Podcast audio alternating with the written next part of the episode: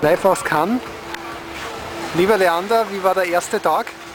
Ja, der erste Tag, lieber Harry, war eigentlich sensationell.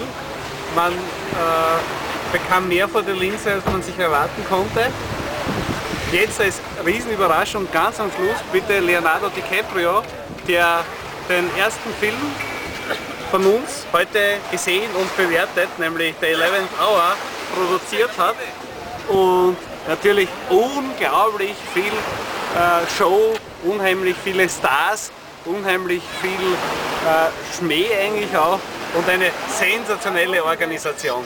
Von den Stars her, war, wer war die große Überraschung?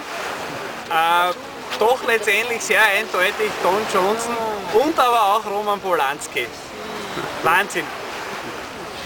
Joel, Joel und Ethan Cohn, meine Lieblinge von äh, Miller's Crossing, äh, werden für, für jeden Film genannt, aber leider nicht für Miller's Crossing, der meiner Meinung nach der beste Film von diesen zwei genialen Brüdern ist.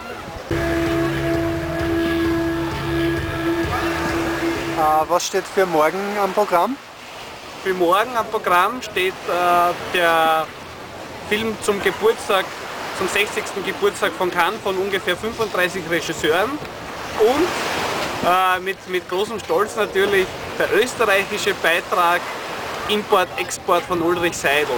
Da bin ich schon sehr gespannt und freue mich, morgen darüber berichten zu können.